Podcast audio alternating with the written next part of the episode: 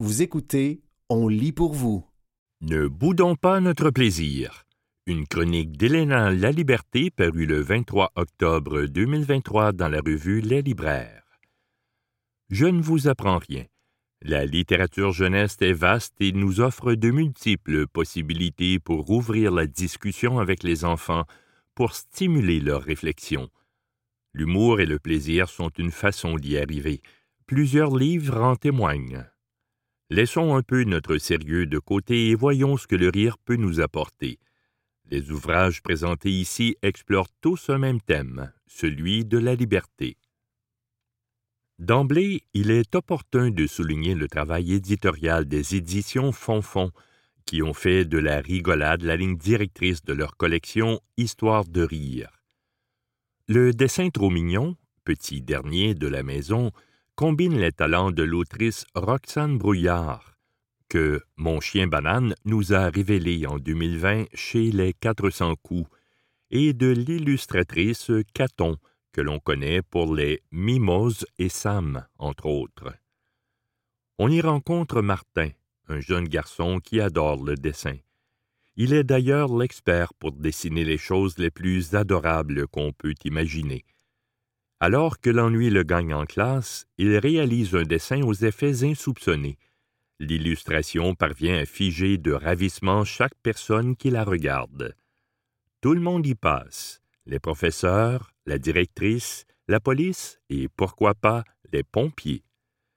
Les enfants se retrouvent libérés de toute autorité. Le cadre scolaire, de même que l'ordre public, laisse place à un chaos qui, au final, ne peut pas durer éternellement. La drôlerie de l'album réside dans l'absurdité de la situation, tout comme dans les illustrations volontairement burlesques.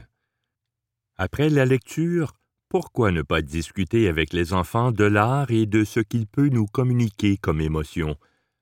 Le dessin est un mode d'expression qui n'a pas d'âge, d'autant plus qu'on l'expérimente bien avant l'écriture. Il est à noter que pour ajouter au plaisir, les éditions Fonfon offrent un espace créatif gratuit en ligne qui permet aux jeunes lecteurs d'imaginer leurs propres histoires en s'inspirant des univers de plusieurs livres de leur catalogue. À découvrir sur atelierfonfon.com. L'éditeur français Little Urban fait aussi œuvre utile pour les jeunes lecteurs. Fondé en 2015, il offre un catalogue qui se démarque indéniablement par sa qualité. Amélie Gros y présente son plus récent album Libre, le jour où j'ai délivré les animaux. Le livre fait suite à Animal, le jour où je suis devenu loup, où un enfant nommé Simon décidait de troquer la vie humaine pour une vie sauvage, à l'apparence beaucoup moins compliquée. Les deux titres se lisent de façon parfaitement indépendante. On y retrouve simplement les mêmes personnages et un drôle de renversement de situation. Dans ce nouvel opus, après une visite au zoo avec sa famille, le jeune Simon prend une décision des plus sérieuses il décide de libérer les pauvres animaux de cette vie morne en cage. Projet impossible? Que nenni! Il suffit d'élaborer le plan adéquat. La naïveté des parents de Simon est tout simplement savoureuse. Ils ne se rendront compte de rien. La façon totalement improbable dont les choses se déroulent, mise en scène par les personnages expressifs, à outrance de l'illustratrice, garantit un plaisir de lecture qui ne demande qu'à être partagé. En effet, l'univers graphique d'Amélie Gros est reconnaissable entre mille. Ses illustrations au crayon ont un style qui se prêterait parfaitement à la bande dessinée. Les traits prononcés de ces personnages, avec leurs yeux, leur nez et leur bouche judicieusement disproportionnés, suffisent à nous mettre le sourire aux lèvres ils interpelleront particulièrement les petits, ce qui permet de proposer cette lecture dès l'âge de trois ans. Il est ensuite possible de réfléchir sur le phénomène des animaux en captivité et de troquer l'humour pour la philosophie le temps d'une discussion. Le roman Un oiseau dans la classe, publié chez Bayard Jeunesse, mènent vers les mêmes pistes de réflexion. Elle n'y pouvait rien, la vue de tout ce qui était si fragile, si éphémère, tout ce qu'un rien pouvait déchirer, l'émouvait immédiatement. Ellipse. Elle l'a recueilli dans sa main. Elle sentait, sous les plumes, palpiter le cœur minuscule. Elle ne pourrait jamais sauver le monde, ok, mais cela, au moins, était magie à sa portée. Cet oiseau, elle allait le sauver. L'autrice Jo Halstand donne une vie à une enseignante sensible et proche de ses élèves, qui saisit les opportunités du quotidien pour enrichir son enseignement. C'est donc ainsi qu'un matin, cette dernière ramène en classe un oiseau blessé. Tous les élèves se mobilisent pour prendre soin du fragile volatile. Ils vont même jusqu'à lui faire la lecture à tour de rôle. Consciencieusement, ils tiennent un journal afin de documenter le rétablissement de l'animal, jusqu'au jour où, miracle, ce dernier se remet à voler. Mais alors, lui faut-il une cage spacieuse et confortable, ou plutôt un retour à la vie sauvage? Et la liberté, qu'est-ce que c'est exactement? Peut-on être libre juste à moitié? La fin du roman est une invitation à se remettre en question et propose une réelle ouverture à la discussion. Au-delà de cet aspect, l'écriture de l'autrice est quasi chantante, c'est tout à fait le genre de livre qu'on a envie de lire à haute voix.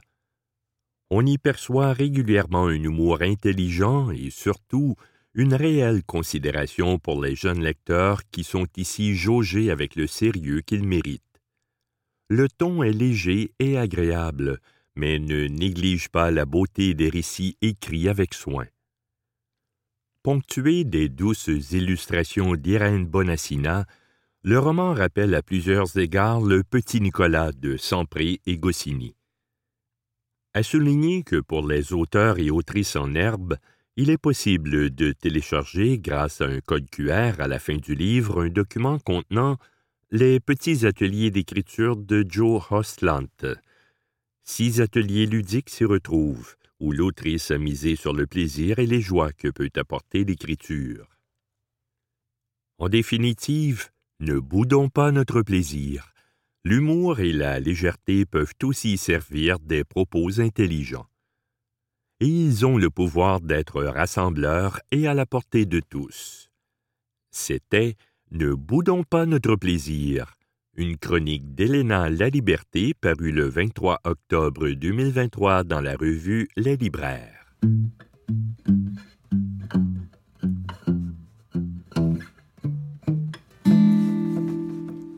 Les libraires des bouquinistes craquent pour six suggestions de lecture des libraires indépendants parues le 21 novembre 2023 dans la revue Les Libraires.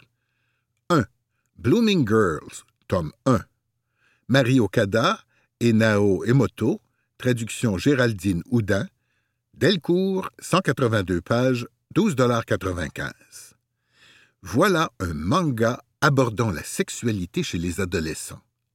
On voit de leur perspective le développement du désir et de la puberté qu'ils vivent de manière comique et avec beaucoup de gêne.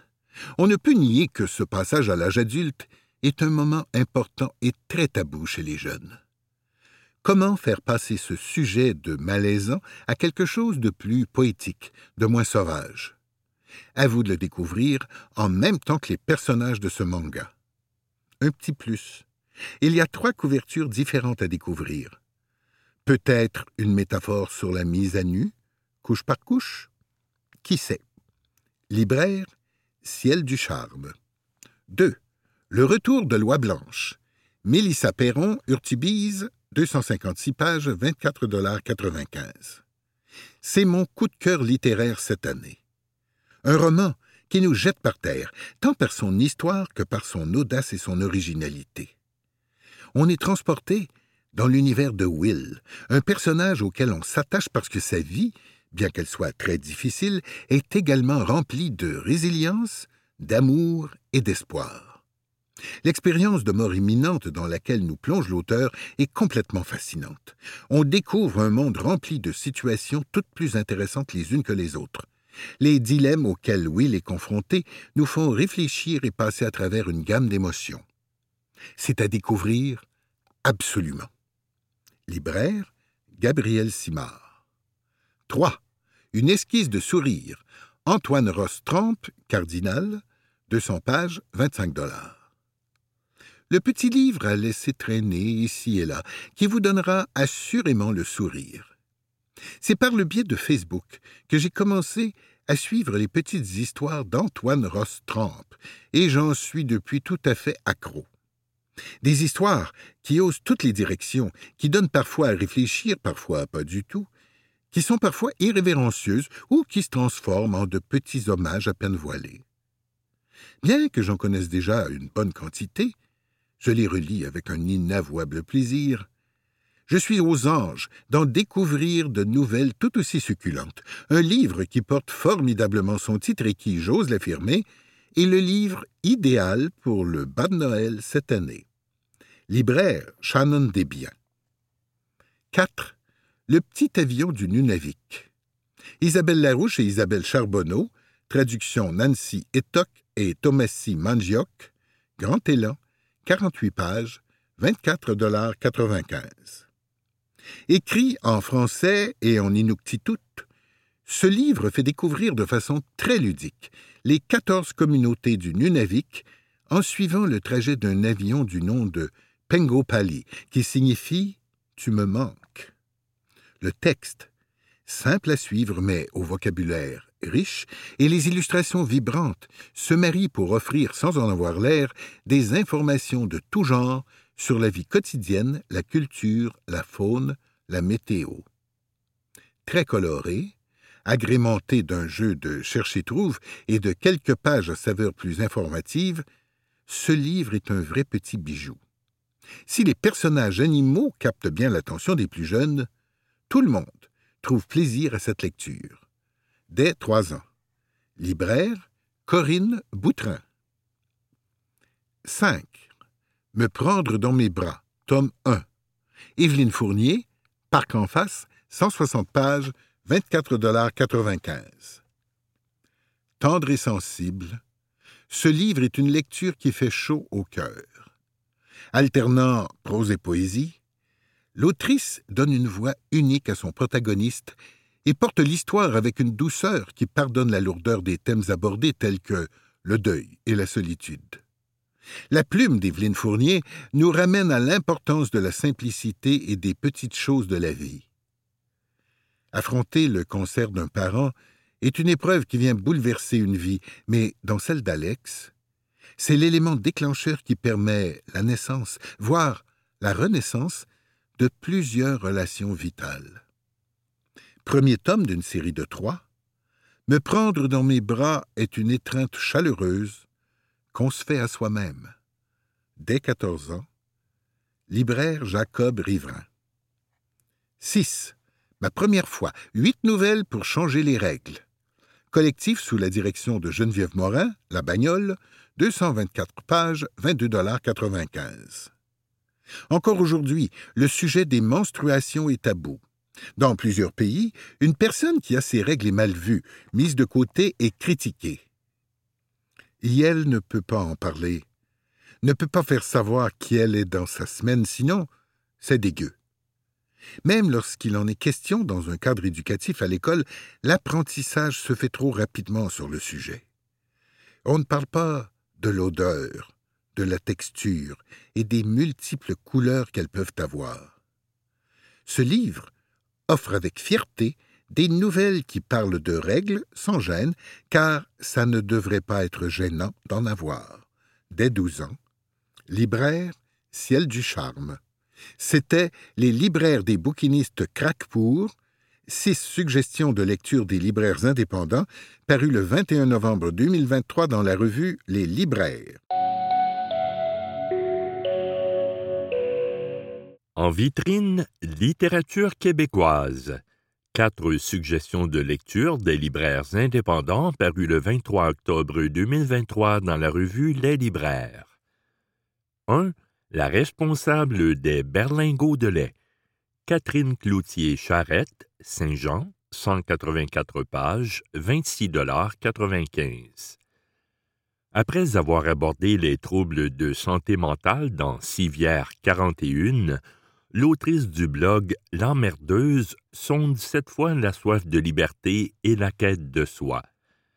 À 35 ans, Evelyne a en apparence tout pour être heureuse, mais elle étouffe, se sent privée de sa liberté et peu à peu des cauchemars font surface, lui révélant peut-être un traumatisme enfoui. Elle va remettre en question les choix qu'elle a faits, sa vie, pour mieux y revenir peut-être. Alors que sa grand-mère perd la mémoire, elle part en voyage avec sa sœur afin de se retrouver. Réussira-t-elle à s'ancrer dans son existence, à trouver la paix et être celle qu'elle souhaite vraiment être? 2. Toutes nos disparitions. Catherine Larochelle, Québec-Amérique, 152 pages, 21,95 Alors que son premier roman J'irai déterrer mon père, en nomination pour le prix Sangor 2023, explorait le deuil, la maladie et la finitude, cette deuxième œuvre de la comédienne Catherine Larochelle s'intéresse aux relations familiales et aux non-dits. Lucie, 16 ans, met en scène son enlèvement dans le but de faire revenir son père, qui vit la moitié du temps à Paris, et réconcilier sa famille. Pendant qu'elle est cachée, elle se remémore des souvenirs, le présent se mélangeant avec le passé, éclairant son histoire, et elle comble les trous de ce qu'on lui cache avec son imagination fertile. Évidemment, son plan de disparition ne fonctionne pas comme elle l'espérait, mais au moins cela permet de faire jaillir des secrets. 3. Irma s'en va en guerre. Karine Gagnon, Septentrion, 328 pages, 29,95 Irma Levasseur, c'est la première femme médecin francophone à pratiquer au Québec. C'est la cofondatrice de Sainte-Justine et de l'Enfant Jésus. C'est une femme déterminée qu'on découvre dans ce roman dont l'autrice a épluché une quantité impressionnante d'archives pour rendre biographique le tout, s'intéressant particulièrement à la période où Irma se rendit en Serbie sur les lignes de front pour aider à contrer le typhus dès 1915.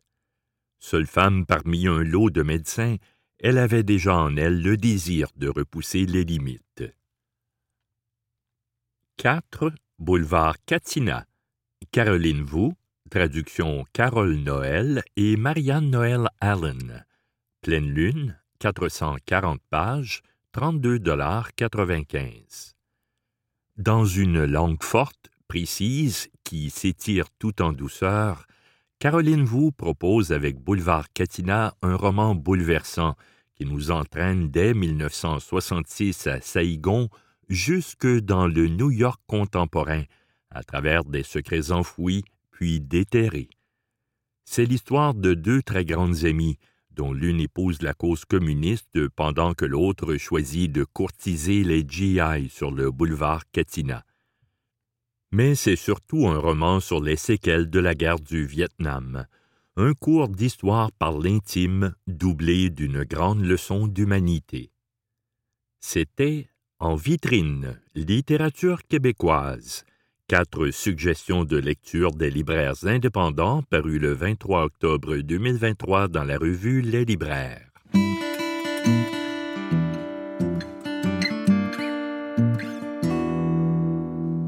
Faire lire des BD dans un cours de philo aide-t-il à mieux lire le monde?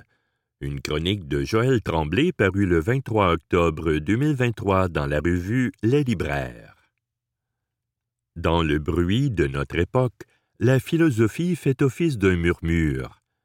Ne voulant pas attirer l'attention sur elle, elle se fait en douceur, à l'abri. Je vois mes classes de philo un peu comme un abri, soit un lieu dans lequel il est permis de penser le monde.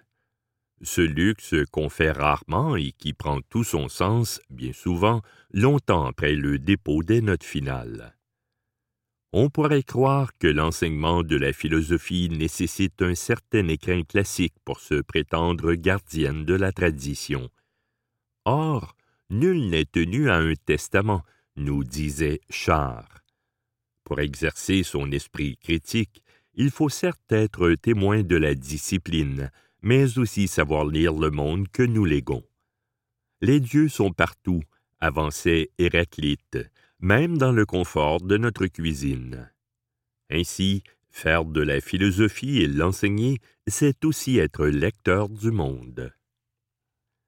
La lecture en tant que telle dépasse largement les objectifs pédagogiques que l'on pourrait lui donner avec la taxonomie de Bloom. Dans le cadre de cours de la formation générale ou collégiale, elle est bien souvent vue comme une obligation, accompagnée d'une lourdeur, voire de difficultés manifestes traînées depuis le primaire. Ainsi, quand les noms de philosophes résonnent dans une salle de cours à la première session du Cégep, les chances sont grandes que la lecture de quelques lignes de Platon soit une tâche honnie.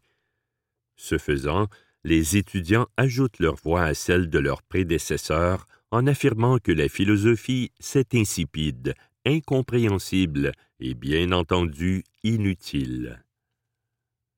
Depuis une dizaine d'années, j'enseigne au collégial en plaçant entre les mains des étudiants des œuvres littéraires.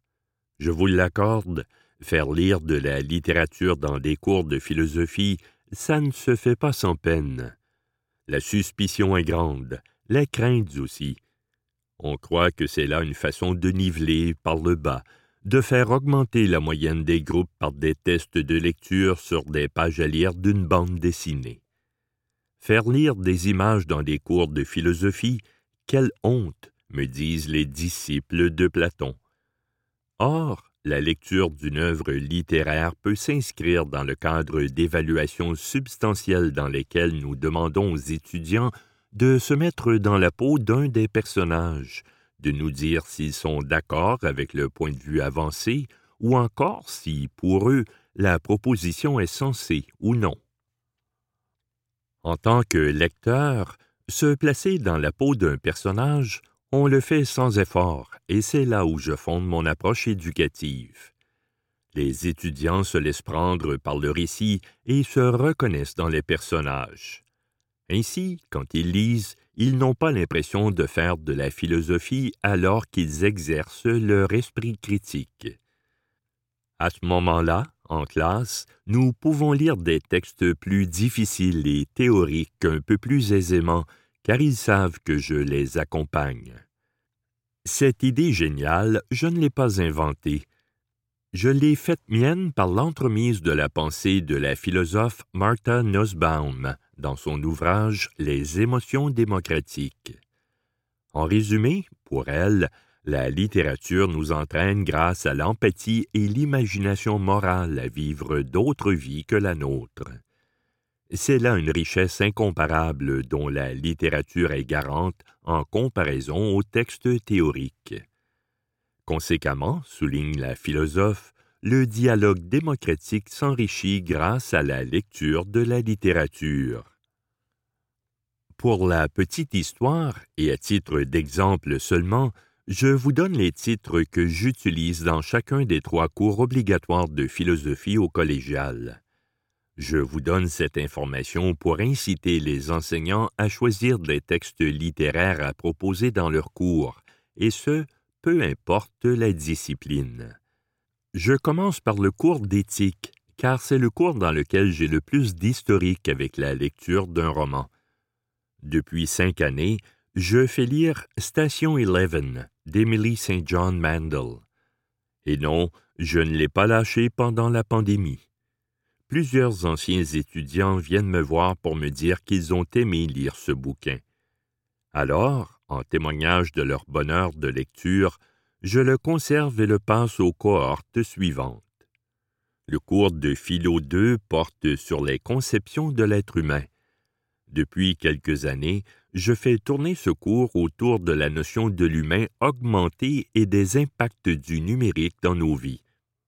Depuis 2021, je fais lire le roman graphique Carbone et silicium de Mathieu Bablet. Vous devriez voir les regards pétillants de fierté de mes étudiants lorsqu'ils amènent leur exemplaire en classe. C'est un roman graphique sublime. Il me permet d'illustrer une vision d'un futur proche, ce qui est non négligeable. Finalement, depuis quelques semaines, je fais lire à mes étudiants de Philo 1 la bande dessinée Dieu en personne de Marc-Antoine Mathieu. Sans voler le punch, je trouve que la proposition de MAM colle à la perfection au premier cours de philosophie qui s'intéresse le plus à la rationalité, donc au biais cognitif, à la subjectivité et aux différents discours dans notre société. Jusqu'à présent, mes étudiants aiment beaucoup la BD, mais je ne peux pas vous en dire plus. Ils n'ont pas encore fait leur évaluation. L'éducation est le vecteur privilégié de la culture au sein d'une société démocratique. Cet objectif de l'enseignement de la philosophie, il m'accompagne depuis le premier jour de ma carrière et je le dois à mes maîtres. Ils m'ont appris que la littérature sert de levier et d'espace pour l'analyse philosophique du monde. La société démocratique dans laquelle nous vivons s'enrichit certes à travers la pluralité des voix qui la composent, plurielles dans leur vision du monde et par les fonctions que les citoyens occupent. Or, comme le soulignait à juste titre mon directeur de maîtrise, M. Thomas de Coningue, la démocratie véritable suppose une éducation aidant chacune et chacun à se forger, de façon critique, une culture générale propre.